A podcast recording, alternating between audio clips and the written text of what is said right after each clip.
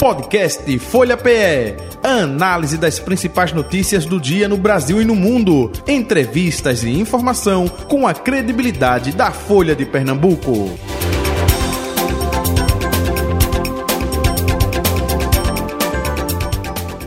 Nosso convidado, conforme anunciei na abertura do programa, secretário estadual da Fazenda, Wilson José de Paula, com a gente a partir de agora. Secretário, muito bom dia, prazer recebê-lo, prazer conhecê-lo pessoalmente, seja bem-vindo. Bom dia, obrigado, prazer conhecê-lo. Bom dia a todos. Betânia Santana, colunista de política da Folha de Pernambuco. Bom dia, Betânia. Oi, Jota. Bom dia, secretário. Obrigada por ter aceitado o nosso convite. É, você já conhece há muito tempo. muito tempo não, Jota. Há quase um ano, não é? É, há quase seis meses. Legal, gente. Secretário, vamos aproveitar. É, a gente tentou até a agenda no final do ano passado com ele, mas por conta do corre-corre, as ações da secretaria, não deu. Mas vamos falar do primeiro ano, né? É, o senhor à frente da pasta da Fazenda. O que a gente pode passar de um balanço de 2023? Ano positivo, não necessariamente, esperava-se mais. O que é que a gente pode passar para o nosso ouvinte, o nosso internauta e também o nosso espectador do youtube.com.br Folha de Pernambuco? Muito bem, muito bem. É... Um ano um ano positivo e com perspectiva mais positivas ainda para 2024. Foi um ano difícil, muito trabalho, é, que a gente tem que registrar é, logo no início o nosso desafio em racionalizar o gasto dentro do Estado de Pernambuco. E aí, contando com a colaboração de todos os secretários, todo o corpo técnico da Secretaria de Fazenda. Foi um trabalho coletivo e que estamos aí para fechar o um número. O número ainda não fechamos a contabilidade de 2023, mas devemos chegar próximo a 700 milhões de reais em racionalização de gasto. E a palavra racionalização ela cabe muito bem nesse contexto, porque nós fizemos a racionalização com resultado de 700 milhões sem redução na prestação de serviços essenciais à população de Pernambuco. Ao contrário, tivemos até é, aumento em setores como a saúde, educação e segurança. Então, fechamos positivo. Bom recordar, é, na minha primeira passagem, na minha primeira ida à Assembleia uhum. de Pernambuco, onde nós registramos lá os nossos números, né? os números eram assustadores. Nós tínhamos 7,5 bi de déficit orçamentário e aproximadamente 1,4 bi de déficit financeiro. Então, esse foi o retrato. Esse, essa fotografia é, culminou é, na perda da Capag, né? Uhum. A Capag é nosso grau de é a nossa nota que permite a operação de créditos, as operações de crédito do mercado financeiro com a garantia da União. Então era uma fotografia que nós já tínhamos e tanto é que fizemos todo o movimento, um movimento inédito no Brasil. Foi a maior operação de crédito, foi utilizado pela primeira vez no Brasil um estado, um ente subnacional utilizou todo o seu espaço fiscal da ordem de 3.4 5 bilhões eh, em operações de crédito. Esse dinheiro, parte já já está sendo aplicado no Estado e a, a, o demais, os saldos restantes, é, já estão alocados em projetos que vão ser executados ao longo de 2024.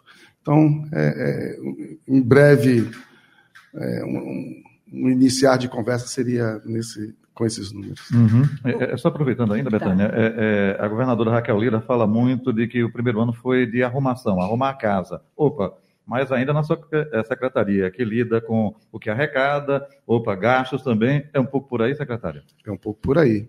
A determinação foi é, buscar sustentabilidade fiscal, essa, esse foi o comando inicial, porque, o, obviamente, que o diagnóstico feito durante o processo é, pré-gestão, digamos assim, já demonstrava essa necessidade e foi, foi o que fizemos. Estamos entregando hoje com equilíbrio, não tivemos qualquer intercorrência é, no pagamento, dos pagamentos de fornecedores e, fundamentalmente, da folha de servidores.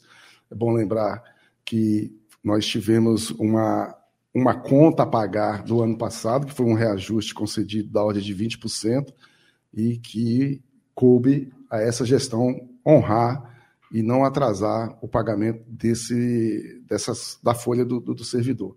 Fizemos isso com, com muito cuidado, é, que exigiu um esforço muito grande, é, foi algo em torno de 3 bilhões de reais a mais, é, com o cenário de queda de receita. Né? Lembrando que as leis 192 e 194 impactaram o Brasil inteiro e Pernambuco não ficou à margem disso. Tivemos um impacto negativo em 2022 de 1,8 bilhões de reais, de forma que é, é uma, é uma redução permanente. É sempre bom lembrar isso. Né? Houve uma alteração de legislação que é uma alteração permanente. Então, pegamos 2023, chegamos a 2023 com o quadro de redução de receita e aumento de despesa. Foi essa a situação e por isso que eu vejo muito positivo o ano, né? Betânia? Sem atrasos uhum. e fechando caixa positivo em 2023. Uhum. O senhor registrou uma racionalização ou uma economia nas contas que chega em torno de 700 milhões e, e falou agora que não houve corte nos serviços essenciais. Esse, essa economia foi em que área, secretário? Nós tivemos uma racionalização na utilização é, da mão de obra de terceirizados, na economia de combustível, passagens diárias, consultorias, todo esse arcabouço. Obviamente que é, parte da nossa despesa, uma parte bastante significativa, ela tem uma destinação que não há como fazer alteração, que é a questão nossa da despesa previdenciária, nosso, nosso serviço da dívida, a própria folha de pessoal. Então, nosso nossa campo de atuação, ele há uma restrição nisso, trabalhamos em cima desse, desse, desses pontos, o que era possível. No início, nós é, fizemos uma previsão de uma economia da ordem de 270 milhões, é, conseguimos ir bem além dessa meta. E isso também se deu é, em função da utilização de outros recursos, de outras fontes.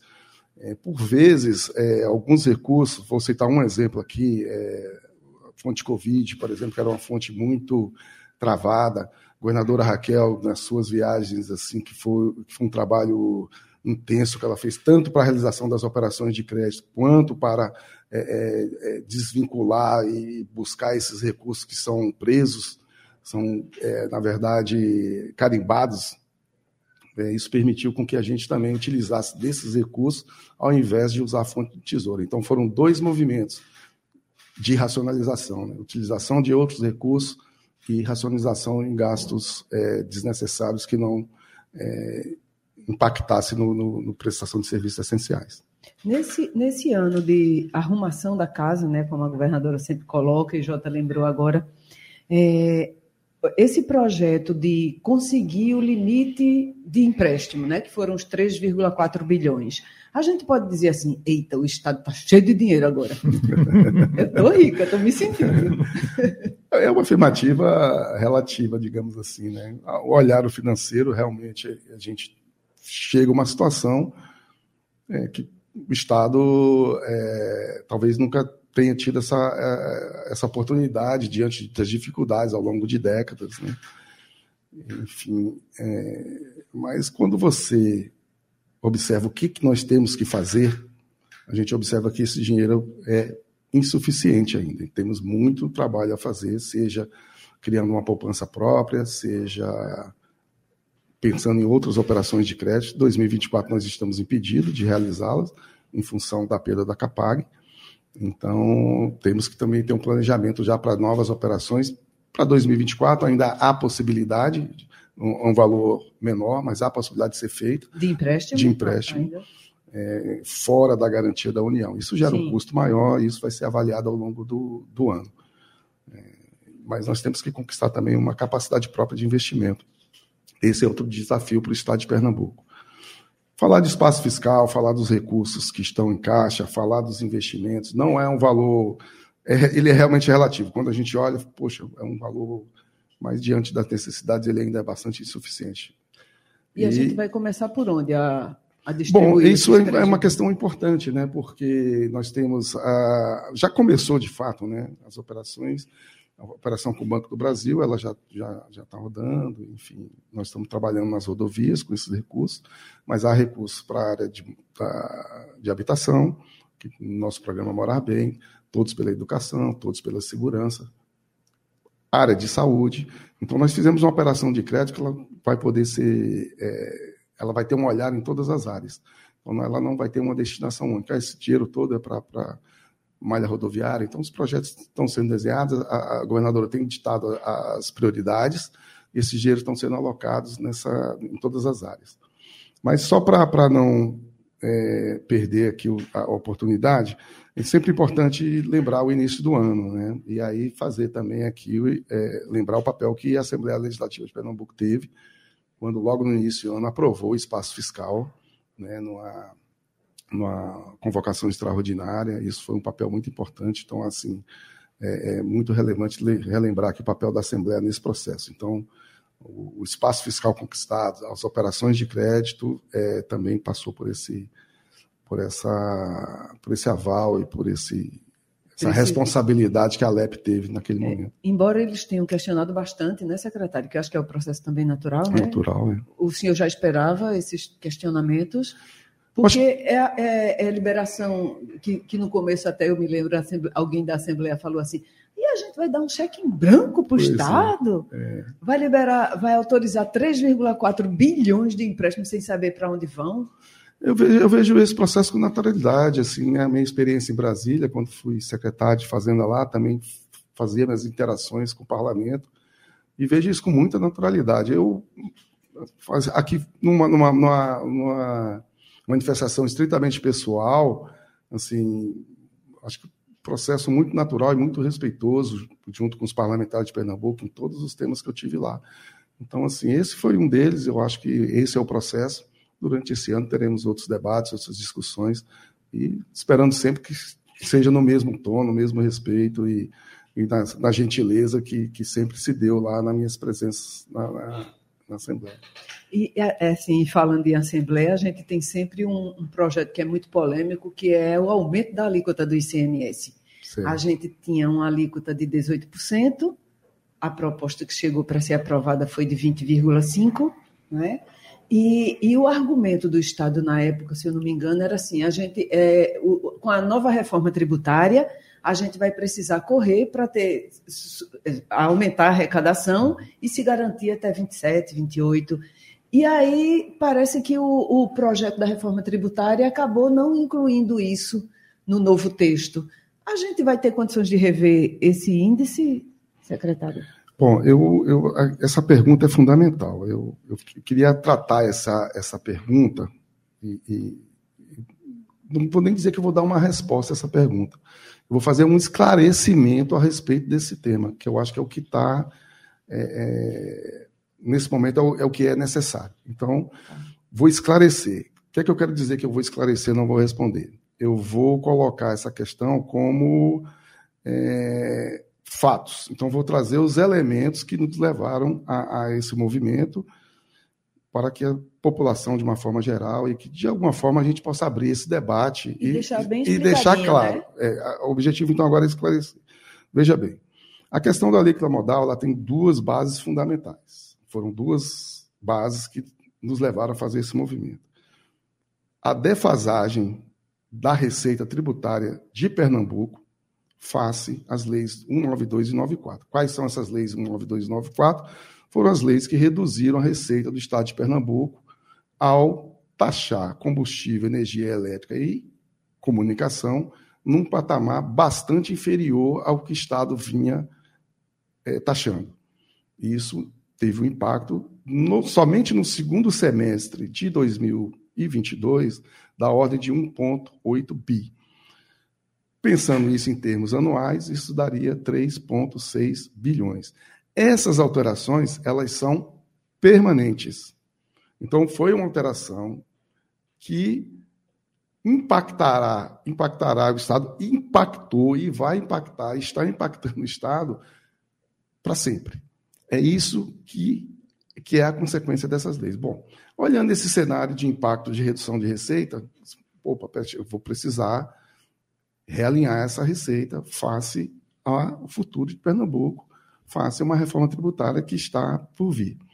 Então, esse foi o movimento. Então, 20,5. Onde vocês arrumaram esse número? Não é um número cabalístico, não é um número inventado. Isso foi um número que decorreu de estudo do Concefaz, Conselho de Secretários de Fazenda do Brasil, corroborado por estudos da Secretaria de Fazenda. Houve uma pequena. Ele era até um pouquinho maior. É, um né? pouquinho maior, da Fazenda 20,68 e 20,5. A governadora optou por 20,5 é, e atribuiu à Fazenda, conseguiu 0,18 é, através da eficiência da máquina. Muito bem. Foi feita essa opção, uma opção feita com base nesses estudos. Muito bem. Agora vem um segundo elemento. A reforma tributária, no seu artigo 131, prevê que a repartição do novo imposto no Brasil, o IBS, o Imposto sobre Bens e Serviços, que estará plenamente implementado em 2033, ele será partilhado entre, entre os entes subnacionais com base na média da arrecadação naquela primeira redação de 24 de 2024 a 2028. Muito bem.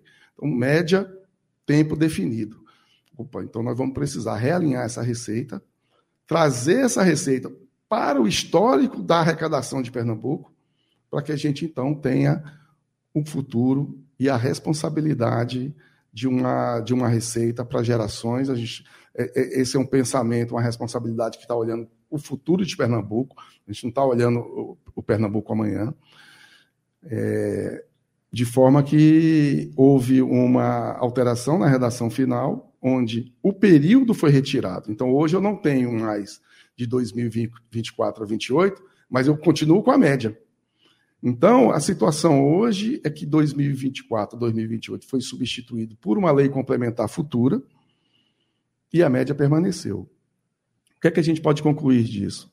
Que a situação posta hoje, na redação final de hoje, ela é mais grave do que a situação anterior. O que significa que eu não posso nem pensar em reduzir. Eu não posso pensar em reduzir, por quê? Porque não houve nenhuma alteração de mérito que justifique a gente pensar numa redução. Essa, essa condição pode vir no futuro? Pode vir. Eu não sei que texto que vai vir na lei complementar. Se vier um texto que justifique nós alterarmos a lei, a, a lei então nós vamos com, com tranquilidade fazer esse debate.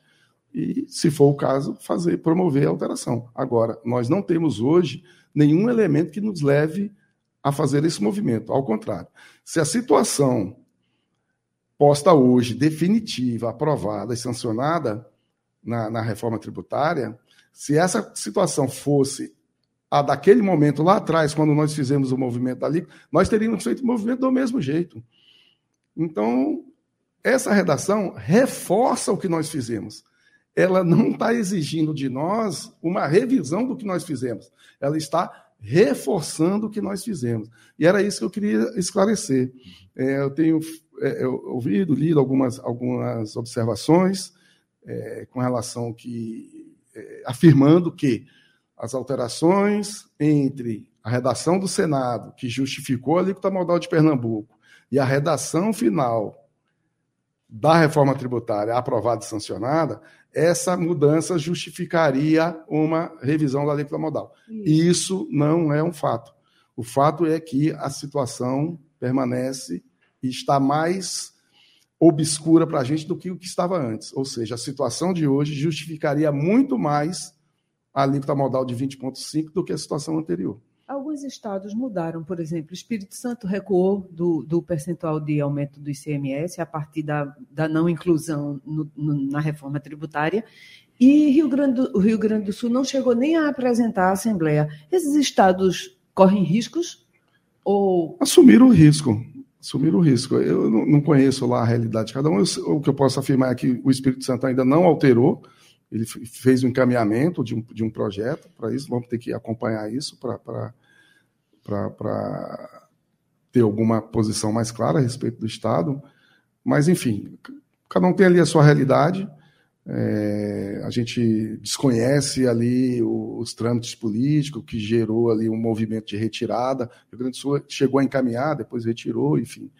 É, eu, não, eu não poderia falar muito sobre isso, mas é, diante do quadro que nós temos hoje, o que eu posso afirmar com muita segurança é de que um ato de responsabilidade com Pernambuco, um ato de responsabilidade com as gerações futuras, é que nós mantenhamos a alíquota de 20,5 até que um fato novo justifique qualquer revisão dessa natureza. Uhum. O, o, secretário é, Wilson José de Paula, pergunta de um leigo. Então, é, Pernambuco está pronto, independente se 2024, 2028 ou 2030, mas é, com isso, se essa arrecadação, com esse percentual, 20,5%, é, é, esse recurso cria esse fundo, amplia o fundo para novos investimentos, é isso? É, ele garante. A reforma tributária tem dois princípios que os entes subnacionais não perderão receita. Uhum. Esse é um, é um, um, critério. Tanto é que na reforma tributária você tem um seguro receita. Ou seja, qualquer ente subnacional que tiver alguma algum vier a perder, esse fundo vai compensar. Certo. E também você não pode aumentar a carga tributária. Então a reforma tributária nasce com esses dois princípios. Uhum. Muito bem. Dentro desse princípio, eu tenho a questão que afeta diretamente aos entes subnacionais e Pernambuco, de que eu não terei perda na minha receita. Bom, mas que receita é essa?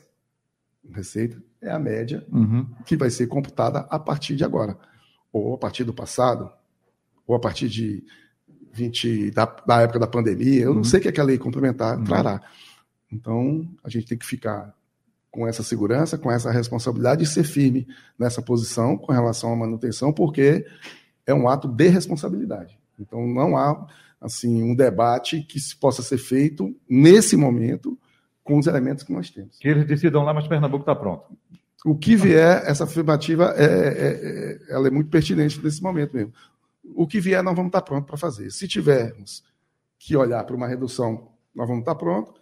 Se vier num cenário ruim, do ponto de vista da média, nós vamos estar prontos também. E importante, assim, o que nós buscamos fazer foi resgatar a carga tributária do ponto, olhando para a arrecadação, olhando para o financeiro, é buscar a carga tributária histórica de Pernambuco. A gente, obviamente, que com, como nós perdemos uma arrecadação importante em setores importantes, que são as blue chips do ICMS, combustível, energia e comunicação, você tem que redistribuir essa carga para você manter o mesmo nível de arrecadação. Foi isso que, você, que nós fizemos, mesmo porque as nossas despesas estão contratadas. E são despesas que eu não consigo alterar. Então, a, a ideia, então, vamos realinhar essa receita ao que era o histórico de Pernambuco, e a partir daí, então, a gente estamos prontos para o que, que deve é e, e com muita segurança e com muita responsabilidade. A gente ouviu de alguns segmentos uma preocupação assim: esse aumento da alíquota vai fazer algumas empresas migrarem para outros estados, estados vizinhos que, tem, que ofereçam uma, um ICMS um pouquinho menor que o de Pernambuco. E, e não, dizem que isso não é, não é fácil, não é difícil de encontrar. Paraíba, Ceará, Fortaleza, é, Rio Grande do Norte. Isso é uma coisa que preocupa o senhor, secretário? vou ser bastante franco nessa resposta. Não. Nós estamos trabalhando com a alíquota modal na, na ponta, é né, uma alíquota modal de, é, que não está envolvendo os principais setores. O que é que eu quero dizer com isso? Pernambuco tem um sistema robusto de incentivo, de atração de empresas, que durante o ano de 2023 nós procuramos reforçar essa posição de Pernambuco. Outra determinação da governadora Raquel logo no início, nós precisamos melhorar o ambiente de negócio em Pernambuco. Então foram dezenas de movimentos. Vou citar dois importantes. Nós fizemos a revisão do sistema antecipado, ou seja, parar de cobrar imposto antes da própria empresa gerar a renda para pagar o imposto. Então foi um movimento robusto que nós fizemos. Nós eliminamos diversas obrigações acessórias que impactavam diretamente uma empresa, assim, uma, um, simples dado que deixou de ser encaminhado, ou uma informação é, que poderia ser retificada é, posteriormente, gerava um impacto na empresa a ponto dela até perder o próprio incentivo. Então foram movimentos fortes, nós fizemos, revisitamos as penalidades, nós revisitamos o chamado aqui CBS estimativa, que era um pagamento antes do vencimento. Enfim, foram movimentos robustos na melhoria do ambiente de negócio. Criamos uma lista negativa. Para se ter uma ideia, uma empresa que viria fazer uma importação, ela teria que pedir à Secretaria de Fazenda, que faria a verificação. Isso levava meses. Algum, houve situação em que produtos se perderam com data de validade, em função da data de validade, aguardando uma resposta. Então, hoje, com essa lista, a empresa vai ali, se, Se o produto não tiver naquela lista, você pode importar. Então, isso criou, facilitou muito o operacional das empresas, dentre diversas outras é, legislações que nós é, publicamos e está em vigor para melhorar o ambiente de negócio.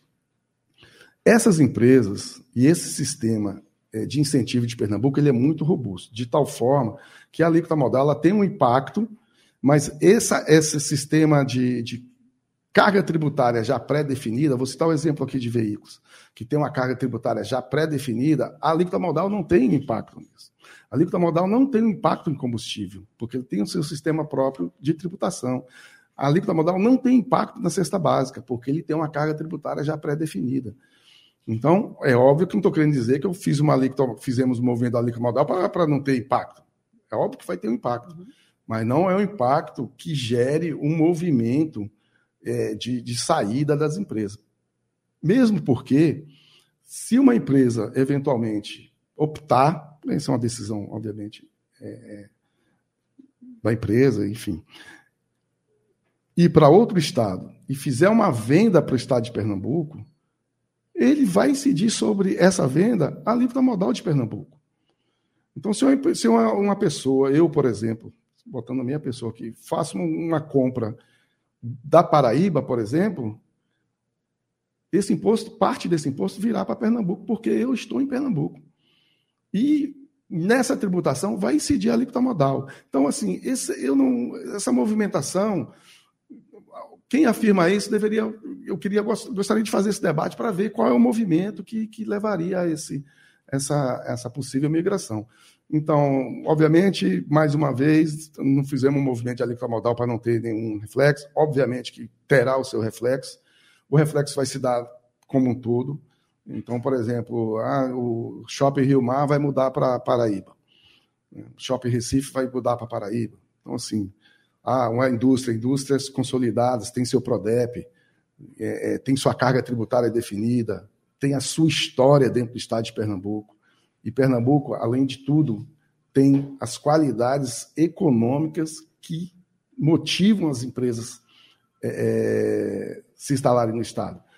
E outros elementos que afastavam essas empresas, e aí eu digo de ambiente de negócio, nós estamos trabalhando nesse ambiente de negócio. Então, eu, hoje, é, com o que eu estou vivenciando, inclusive nos últimos 60 dias, acredito que nós teremos um movimento exatamente contrário empresas vindo para o Estado. Hum. É, é esse é o movimento que eu estou percebendo. Se o, se o senhor estivesse em outro Estado e na condição de empresário, olharia para Pernambuco como um lugar bacana já para investir? Esse ambiente de negócios a gente já criou? Eu, a gente já criou e eu, eu, percebo alguns feedbacks em algumas, alguns fóruns que eu tenho participado.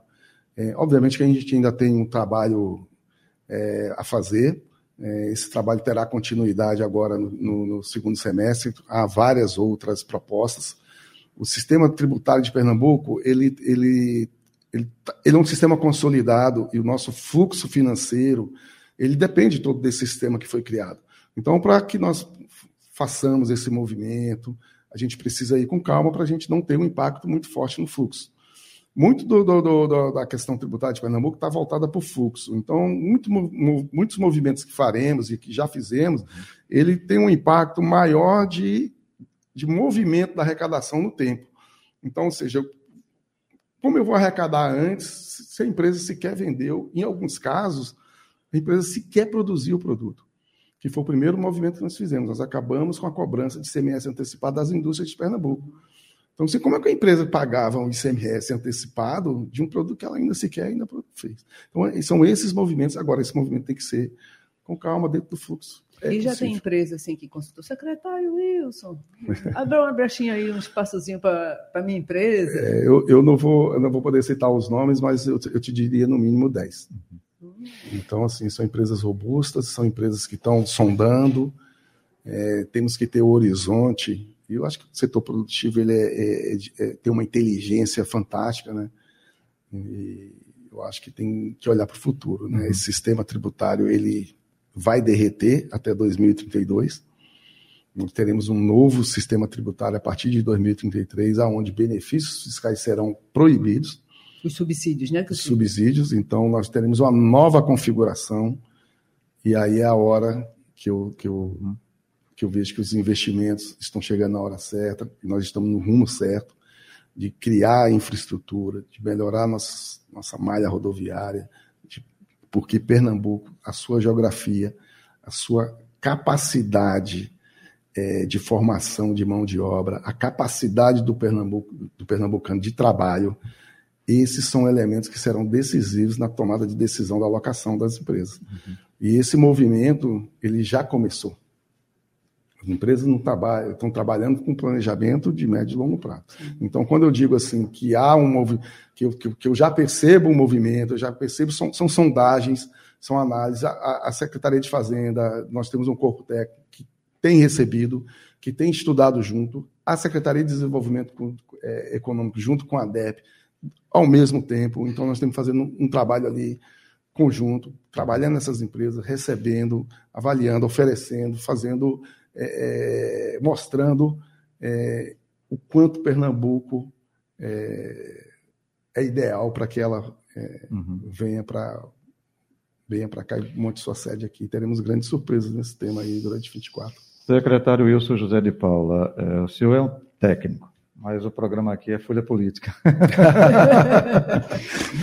Como o senhor avalia a política do governo Lula, Fernando Haddad, o governo Lula, na sua área? está no caminho certo, vocês estão aliados também. A gente sabe que, do ponto de vista político partidário, Raquel está muito aliada com o governo Lula. É, né? Muito pertinho. É, é, Wilson José de Paula está muito aliado com Fernando Haddad? Olha, é, quando, quando se fala de responsabilidade fiscal, né, eu acho que a gente está muito alinhado. Eu acho que é, o, é o que o governo está buscando fazer. E fazendo isso por quê? Né? Para que, que a gente precisa ter a confiança. A gente precisa ter. O que a gente pactua, a gente tem que entregar. E é o que a gente tem feito aqui. Eu tenho feito isso todo o tempo com nossos fornecedores, com os nossos, com o setor produtivo, e não tenho dificuldade nenhuma em dizer não, e não tenho dificuldade nenhuma em dizer sim e trabalhar para que o sim aconteça. Então, é esse o trabalho que a gente tem feito. Então, nesse aspecto, olhar para um, um, um Estado sustentável, com capacidade de investimento próprio, com a sua poupança própria, é, com muito, mas muito respeito aos contratos. Esse, é esse é o alinhamento que, que, que nós temos. E eu, eu posso assegurar aqui que durante o ano de 2023, apesar de todas as dificuldades, tudo que pactuamos nós cumprimos e costumo dizer para alguns colegas, é, meus, meus, meus parceiros secretários, meus, meus amigos e colaboradores que foram fantásticos, de que, olha, se, eu, se hoje eu não tenho, mas eu tenho uma data para você. Então, hoje, eu não tenho dinheiro hoje, mas eu tenho uma data. Então, vamos pactuar, vamos dar previsibilidade, vamos chamar seu fornecedor, vamos expor a situação e vamos falar, olha, vou te dar previsibilidade e vou e vou cumprir. E isso nós conseguimos fazer dentro de uma racionalidade, uhum. dentro de um respeito é, mútuo, e conseguimos finalmente aí fechar 2023 uhum. com um saldo positivo, é, do ponto de vista do caixa, sem, sem atraso. O que nós temos é normal, são dívidas de novembro, dezembro, que tem um processo natural que serão pagos à medida que estiverem maduros para serem pagos. Não hoje. O senhor foi muito técnico para o meu gosto. O senhor não falou se Fernando Haddad e o governo Lula estão no caminho certo nessa área da fazenda. Não, eu acho que eu, eu digo, que, eu digo que sim no sentido da, da responsabilidade, né? Mas, por exemplo, é, a questão de, da tributação do, das, dos subsídios, nós temos algumas divergências, porque é, de alguma forma, são políticas dos estados, dos entes subnacionais, que, que, que busca se tributar lá, ou seja, um pouco que anulando o que os estados fez em, em termos de atração. Esse processo já, é, já avançou, alguns sucessos é, já, já foram obtidos, de forma que a gente não permita que esse tipo de tributação, tive inclusive com o ministro Haddad debatendo esse tema, e olhando para o setor produtivo de Pernambuco. Qual vai ser o impacto dessa é, dessa tributação federal sobre o que nós fizemos para a atração de empresas. Então, há pontos de divergências e há pontos de, de, é, de convergência. Mas, enfim, é, acho, que, eu acho que eu até te respondi politicamente, eu fui bem político na minha resposta. Ou seja, continuei sendo técnico, mas sendo. Estou provocando. Eu, eu, claro, eu, eu, eu entendi e achei ótimo, mas assim Eu, eu sou técnico realmente e eu não tenho, tecnicamente, a gente tem dificuldade, isso tem facilitado minha vida e, o, e a minha relação com os agentes políticos aqui. Eu, eu uhum. pessoalmente, talvez não seja a opinião de todos, nem vai ser unânime, obviamente, mas assim, uma, é uma, uma, uma relação franca e eu, eu considero muito boa, muito boa mesmo. Deixa essa questão política partidária para Raquel e Lula, né? É, já, os agentes políticos estão aí, os agentes políticos estão aí para isso, né? E, e esse pacto com, com, os municípios também tem se dado com uma certa tranquilidade, porque os municípios, se a lei 192 e a 194, não é isso, secretário? Isso. E, e as leis aqui. impactuaram, é, pactuaram, impactaram, é, impactaram nos, nos estados, nos municípios. O então, reflexo foi igual, é. Né? E foi, foi muito gente que vivia de, dessas arrecadações, da verba federal, da verba do estado, dos repasses. Dos né? repasses, é que E aí, como é que tem sido essa relação, Su? O senhor tem feito contato diretamente com sim, os municípios? Sim, ou... não, com a MUP, né, com o vice-presidente, com Márcia, enfim. É... A governadora Raquel teve um olhar muito especial para os municípios. Então, principalmente durante o segundo semestre, onde a queda do FPE e do FPM foi muito acentuada. Então, nós procuramos fazer o que nós poderíamos, é, fizemos é, pagamentos de débitos antigos que não eram pagos, que são das farmácias, de medicamentos, transporte escolar, fizemos o pagamento retroativo a janeiro. Então, todo o recurso que nós é, é, é tivemos oportunidade e, e, a construção, fizemos uma construção coletiva, nós carregamos para os municípios. Fizemos o, o, nosso programa, o nosso PERC, nosso programa de recuperação fiscal, que também ajudou os municípios, que essa receita também é compartilhada. Então, de alguma forma, a gente é, contribuiu lá com os municípios. Do ponto de vista do ICMS, nós conseguimos carregar mais de 100 milhões de reais, que seria um valor acima do que, do que havia de previsão. Então, foi um movimento de cuidado com os municípios. Isso é, culminou, e eu acho que foi um, um, muito importante, foi o trabalho feito com relação ao índice de participação dos municípios, que foi a última lei encaminhada do IPM, onde foi proposto e aprovado uma redistribuição do que a gente chama de valor agregado. O que, é que significa isso?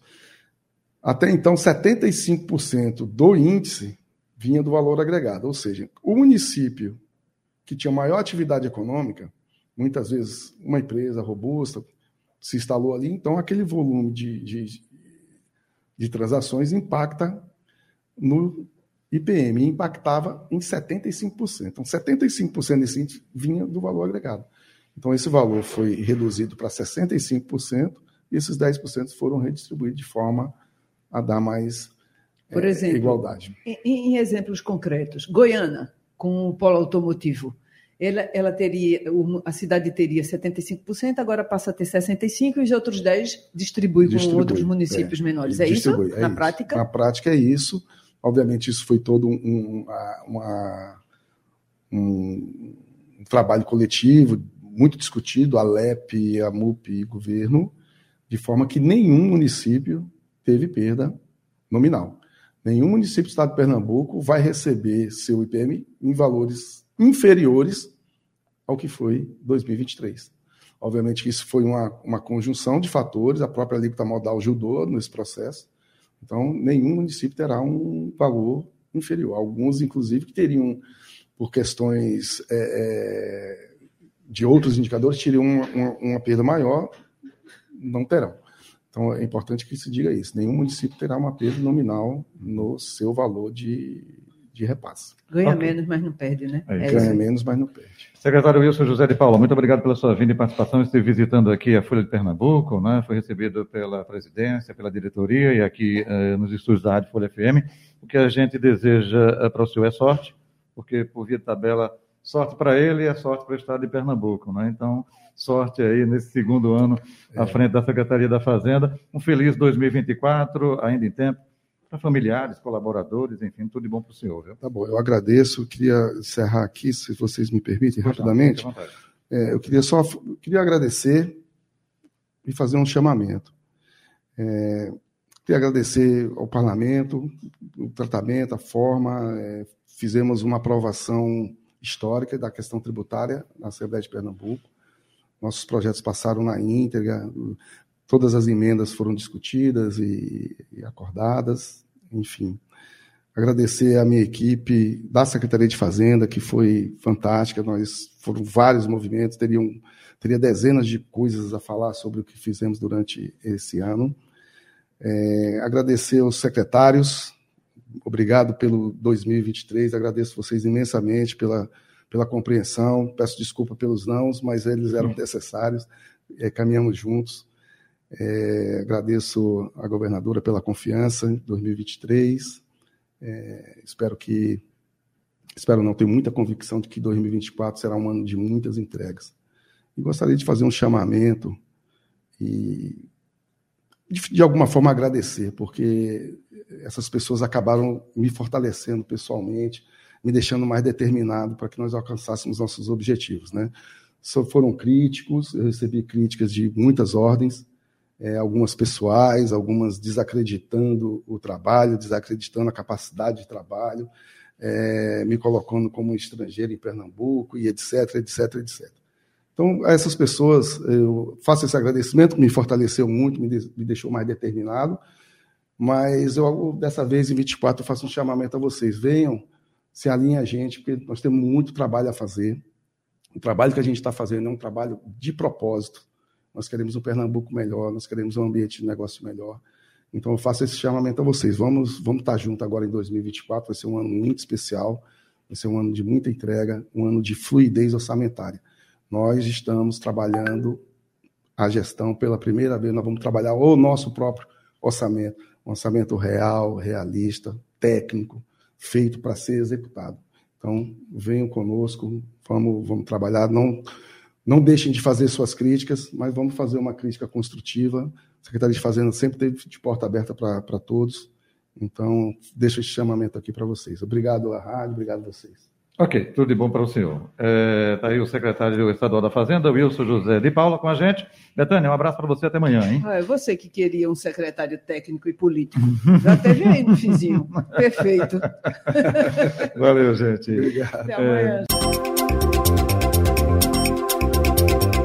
Podcast Folha PE. Análise das principais notícias do dia no Brasil e no mundo. Entrevistas e informação com a credibilidade da Folha de Pernambuco.